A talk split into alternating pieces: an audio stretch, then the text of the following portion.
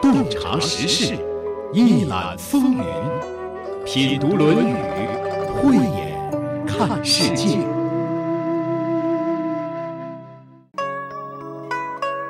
前几天天气预报说，我们山东省的最低气温会达到零下二十度。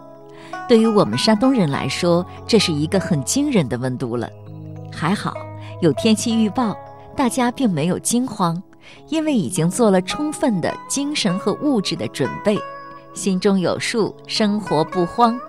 说到这里，我就在想，生活中让我们慌慌的时候还是挺多的。不开心的时候也挺多的，以此类推，怎么样才能让我们在生活当中永远不慌慌，还总能高高兴兴的呢？据我所知，我们这个节目的主人公孔子就从来都不慌慌，而且自在自得。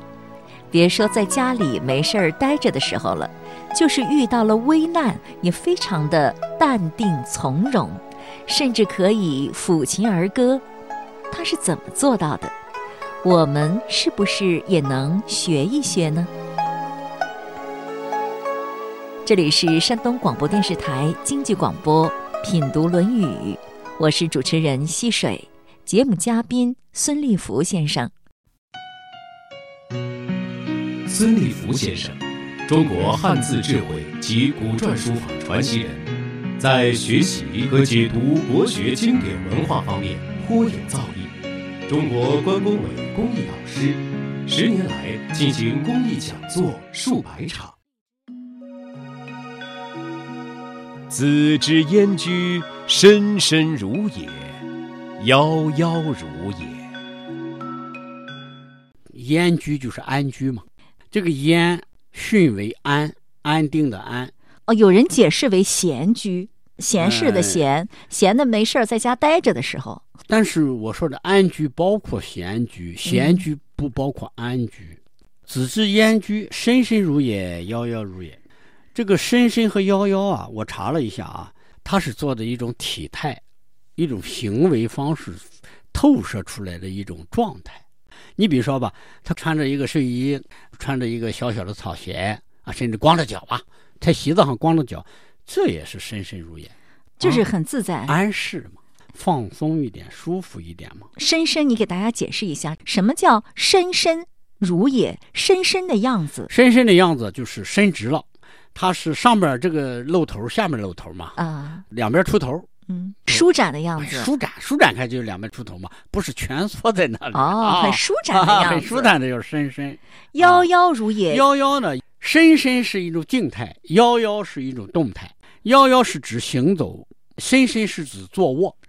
哦，这个妖呢，给大家解释一下，不是妖怪的妖哈，不是妖怪的，去掉女字旁，右边那部分。妖本身这个字啊，就是人呀，呃，甩开手脚行走的一种状态，叫腰。嗯啊，甲骨文、金文里面都有这个字。啊，尤其是小篆子画的太形象了，就一个人甩开大步，甩开手，也是很舒展的样子。哎，舒展要舒展开吗？那和这个伸伸不都一样了吗？我不是说嘛，行走坐卧，行走坐卧，一个是静态的，伸伸是坐卧，腰腰是行走。啊，不管是行走还是坐卧，它都是很舒展。太对了，他的安居啊，是行走坐卧都是一种安详，如也嘛，自如的意思嘛。那孔子在家里的状态和一般人在家里的状态有什么样的不一样呢？哎呀，我就说迷信嘛，仍然是迷信孔子。呃，竟然有人啊，有人说为了把这个孔子尊为圣人嘛，哎呀，把孔子夸大的不像话了啊。比如说，有人说把这个深深如也、夭夭如也也理解为穿戴整齐，不随随便便，而且是什么整饬之貌，就是齐整。应该不会的，绝对不是，因为他是迷信，他认为一个圣人、一个一个老师、一个先师，他在家里也不随便，这人就这么简单啊。那我觉得可能这个人在家里也很严谨，有可能是他拿自己的心揣测孔子。所以说啊，这就带来另外一个事儿，就很多人骂儒家嘛，说是老古董太束缚了吗？老古董穿的、戴的、行走、坐卧都是拿着架子、端着那一套。是不是啊？看在眼里就是讨厌假模假式。但是呢，我们从这儿来看呢，整个的就像一幅画，山水画。哎呀，这个山也美，水也美，一处留白。这处留白呢，就给人无限遐想。我认为整个《论语》为什么有这句话，就是对于整个的这个《论语》的起到一个什么留白的作用。就是老师啊，他有一个身教和言教。比如说，我们到了第十篇，整个的就是身教，不说话。一个智者，他不能是忙乱的，整天慌慌张张，忙不过来，天天就是鸡飞狗跳，忙完这个。其实很多人在家里累死了。我觉得还是很忙忙张张的，人在家里，心不在家里，还在想着别的事情。我觉得很多人在家里，要么就很无聊，百无聊赖；要么还是急急躁躁的，因为他要牵挂很多事情嘛。人在家里，但是工作上的事情、生意上的事情，你还要想啊，所以那时候心里并不安乐，也并不舒展。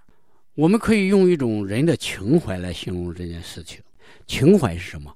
情怀就是当人受伤以后，能够找到这一个地方，利用情怀来休养生息。那么，孔子或者是我们普通人，我们一般人一定要学会这个。你要有一个爱好，你要有一个放松的一个机制。你不管再多么艰难困苦，或者是你再怎么样疯狂张扬，你都要有一个平静下来进行反省，或者进行一个修身养性。最起码自己的疲劳要有慢慢恢复吧。如果不这样，人绷着没有情怀，那要垮掉的。你说到这儿哈，我想起了一个禅宗的公案，就是有人问大珠慧海禅师是怎么用功的。那么这位禅师呢就说：“我呀，就是饥来吃饭，困来眠啊，饿了就吃，困了就睡。”对方说：“大家都是这样的呀。”嗯，大珠禅师就说了：“不一样，别人啊，吃饭的时候是不肯吃饭，百种需索，就是各种需求都有；睡时不肯睡。”千般计较，所以我就觉得，虽然都是吃饭，都是睡觉，都是在家里待着，孔子在家待着和一般人在家待着应该也不一样吧？我就说嘛，要有一种情怀嘛。我相信孔子这种深深入眼、遥遥入眼，还伴随着一种弹他的心爱的琴，嗯，抚琴，抚琴再这么歌唱、歌颂、唱那个各个国的风。他一定是要这么做的，如果不这么做，他老人家怎么能长寿到七十多岁？相当于现在人活到一两百岁啊！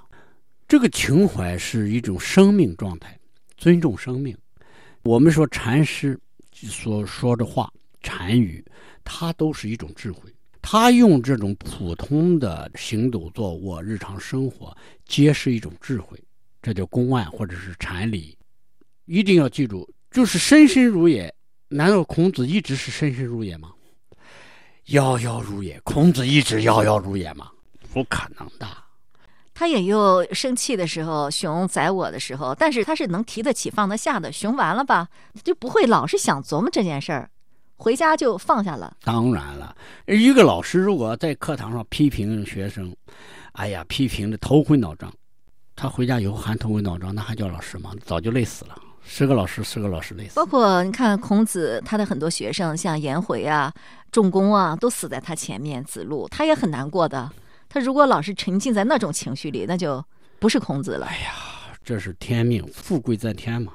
我们说禅师和智者跟孔子有什么关系？我只能说，都是一种状态。这是一种让大家都应该体悟到里边一种什么样的智慧？我们应该学什么？就是他把工作和生活分得很开吗？第一，工作和生活在那个时代都是一回事儿。孔子上课就在这一间屋子，上完课席地而躺就是卧室，简陋啊，都坐不进来啊。但是这就是我的状态。你们愿意学就在这学，不愿意学也就这样。我教完了课，你们在这看着，有人这个露一头，有人看一眼，我该深深入就深深入，该摇摇入就摇摇入，我该干什么干什么。我教完课了，是吧？他天天如此，上课下课和学生生活通通在一起啊，通通在一起。他不会说上完了课之后，哎呀，把我累死了，累成了一滩泥了。有有些朋友真的是这样，上完班之后，哎呀，上班还能提着一口气，觉得还挺有精神的，回家之后就摊成一滩泥了，就觉得累的不行了。孔子会这样吗？他肯定不会这样。但是你刚才说这种状态呢，呃，我以前也有过这种状态。如果是一个人一天这样做可以，如果天天这么如此就不行。安居是一种状态，而这种状态是什么？它是一种智慧。没有这种智慧，他能参悟了这么大的治国安邦的方略吗？还设置这六项实践课程啊，走访了这么多国家，还有这么多年的教学。那你说，这孔子在家里这种状态，也是他个人智慧的一种体现？一定是的。子之燕居，深深如也，夭夭如也。您说子之燕居，深深如也，夭夭如也，是一种智者在家的生活状态。我就想起了孔子在去楚国的路上的时候，他是被围困在了陈国的郊外，就是陈国和蔡国之间，七天没有米下锅，很多弟子都病了。子路都急眼了，对，非常生气的对孔子说：“君子亦有穷乎？道德高尚的君子也能落到这般田地吗？”孔子呢，在那里虽然七天没米下锅，大家都饿得不行了，但是他还能够天天的弹琴儿歌，非常的淡定。你说他的这种状态和我们今天讲的“深深如也，夭夭如也”有相同的地方吗？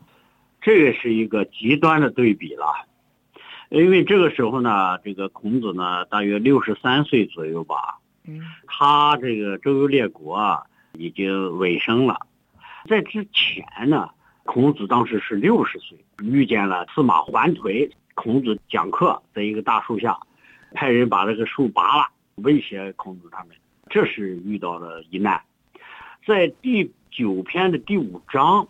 子谓于匡，这个时候孔子呢是五十六岁，刚刚开始周游列国的行程，也就是说，这个七八年当中，孔子在陈绝粮之前已经遇到过两次磨难了。这两次磨难，孔子啊都用一句话：“其如玉何？”就是环颓其如玉何？匡人其如玉何？玉就是我呀，这些所有的人，包括司马桓颓还有匡人，能把我怎么样呢？那么好，不在乎的那么信心哪来的？包括最后到六十三岁了啊，周游列国之路啊，都已经是常态化的情况下，他就不用其如玉合了，不必用这种话来给弟子们打气了，因为弟子们都认可了，天命不丧。无备不慌，就是老师已经告诉我们，天命在兹，斯文在兹。老师已经担当起这个使命来了。我们这二三子们、同学们、吾辈们，慌什么？没有什么可慌的嘛，对不对？只有子路看看老师还有什么豪言壮语来给我们打气呢？孔子恰恰在这个时候什么呢？身心如也，夭夭如也的一个状态。孔子在被围困的时候，大家都没有米下锅，都吃不上饭的时候，他真的是很淡定。他不是装出来的那种淡定，故作镇定，他是由内而外的一种镇定，是吗？对呀。可不可以说，就是孔子无论在家安居的时候，还是被围困在陈国、蔡国之间，或者是以前在遇难的时候，都充分的体现出了一位君子、一位智者的状态，是吗？太对了，而且不仅仅是一个君子智者了，是一个懂得大道的超级智慧者。他是一个人类思想觉醒的先驱啊！他已经把什么该苦恼、什么不该苦恼的本质啊参悟透了。天命都在保护我们了，认识到终极的意义了，那还怕什么？就是说他已经通达天命了，绝对的。呃，我们都知道一个词儿，就叫乐天知命。懂得天命之后，他就无忧了，是这样吗？对，那肯定的，就像一个人得了道的人，你想想他有什么忧愁呢？谁能忧愁得了他呢？就是说，懂得了大自然或者是世界的本来面目，知道了自然规律是什么，就一切都通达了，他就无忧了。对，比如说春夏秋冬。比如说，我们马上面临的济南也要是前所未有的。我长这么大，我都没经历过零下二十几度啊！在现在的天气预报有这个科学论证的情况下，我们都不慌，因为它有一个自然规律，告诉我们很快就能过去。它是怎么造成的这么极寒的天气？它有多长时间才能过去？如果说在过去没有掌握科学天气预报或者是天象学说的人，他没有在做任何准备的情况下，他会冻死、饿死、遭受各种灾难，他就认为是天怎么样发怒了，对，就慌乱了，是吧？对呀，他睡起觉来以后自己推不开门窗了，为什么门窗都被冻住了？你说说他会不会想？哎呀，天灾呀！哎呀，难呀，大难临头了！他有这样的妄想，那样的妄想，就穷则思滥矣。我们幸亏有这种早早的把天命、天道识破了的这些先驱们。对，我觉得你举的这个例子特别好。现在有天气预报，我们早早就知道要降温了哈，所以提前大家心里有数了，就不慌了。所以呢，每个人都会很淡定，因为我们已经知道了。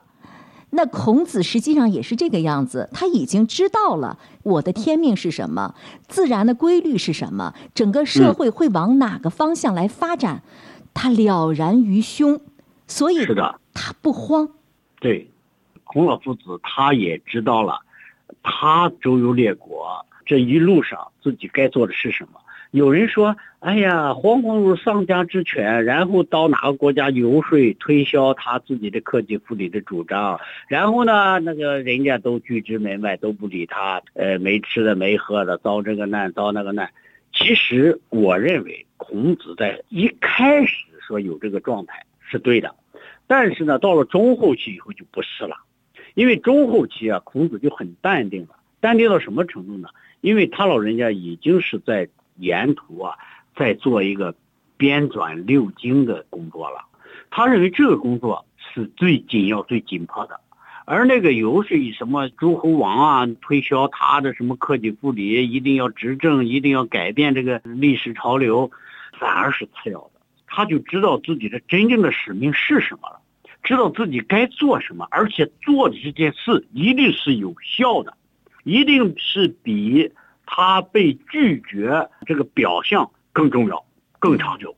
他认识到这个以后，你说他是不是深深如也、遥遥如也、很淡定的？是啊，不过他在一开始周游列国的时候，那不是子谓于匡吗？在匡地被围困的时候，对呀，啊，他那时候也很淡定，也很从容，就是说也很笃定。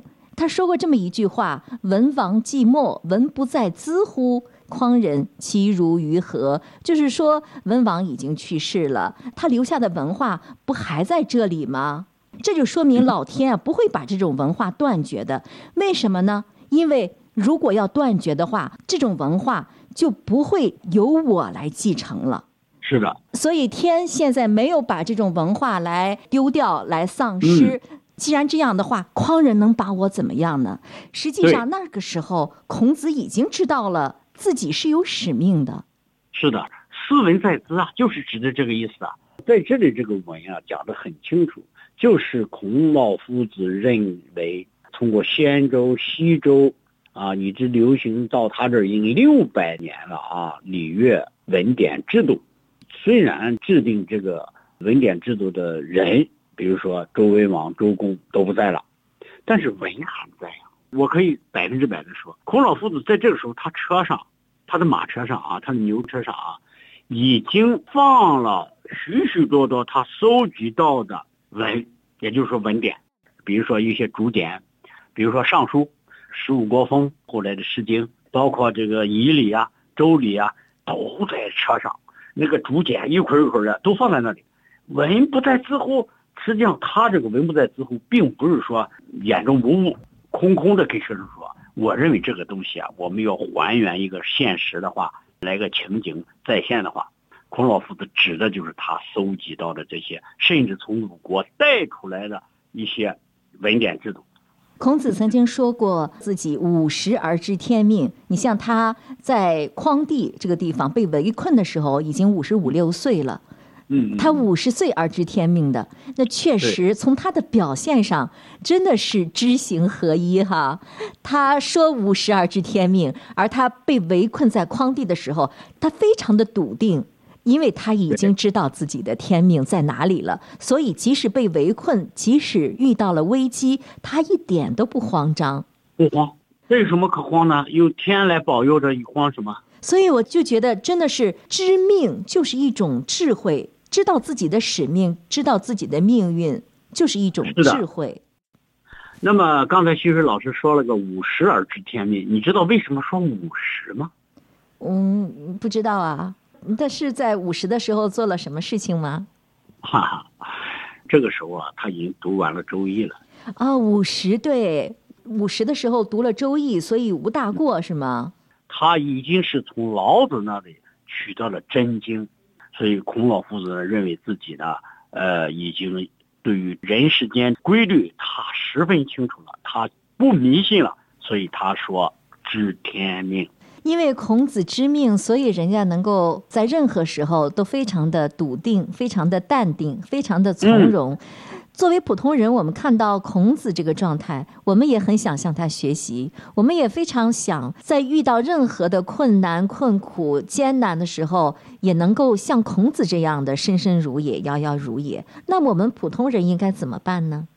首先说，听我们山东京广的徐水老师和孙老师主持这个品读《论语》节目，先破除迷信，就是说要清清楚楚知道自己该做什么，不该做什么。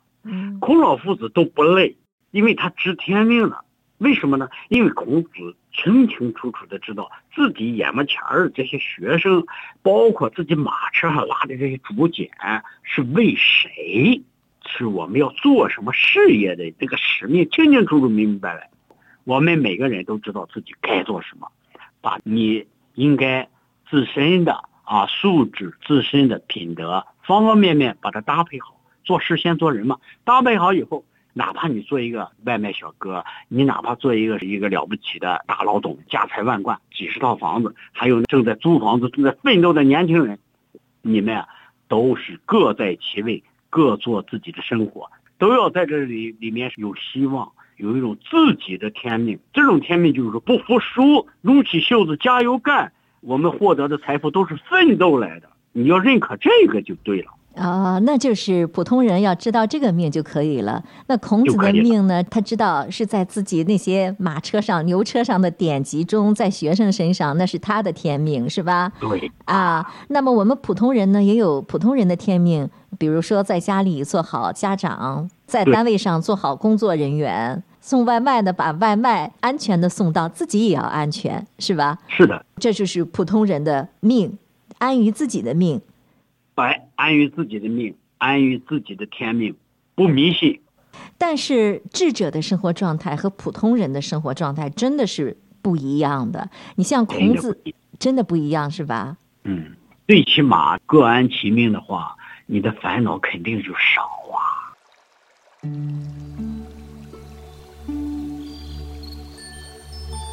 从容、淡定、自在，这是孔子的常态。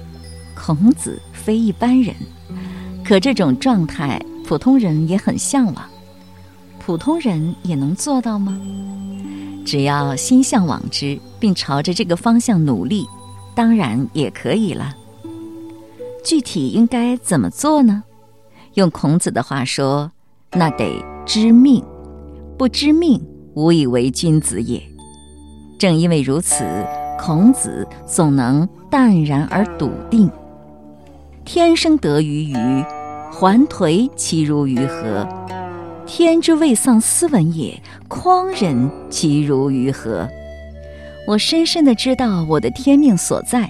他们是拿我没有办法的。孔子知道自己来到这个世界是干什么的，所以他不慌。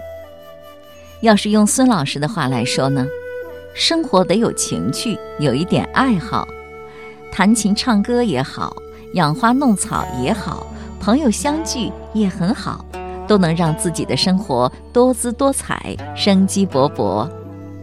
要是我说呢，一定要给自己定好位，自己要什么，自己生活的重点是什么，应该在哪件事儿上花功夫，一定要清清楚楚，并为此而努力。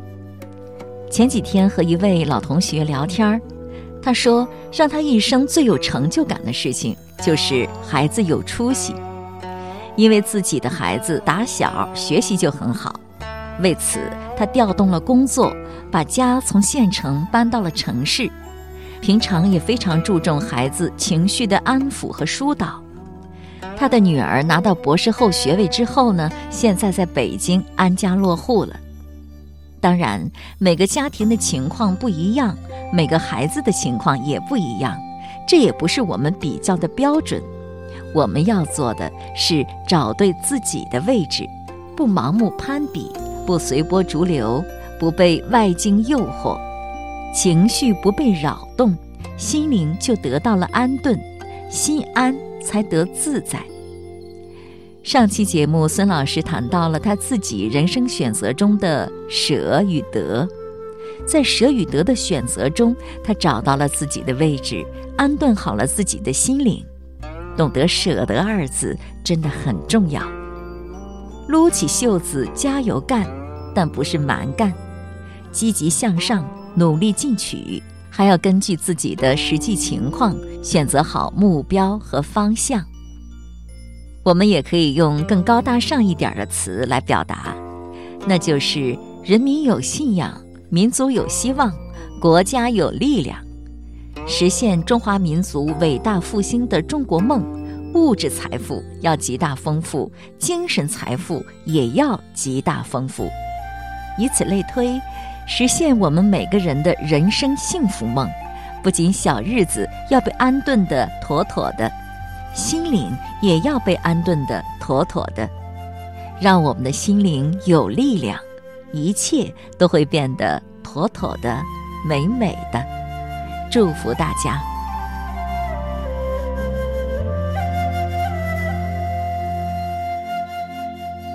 今天的节目就是这样了，亲爱的朋友，感谢您的收听。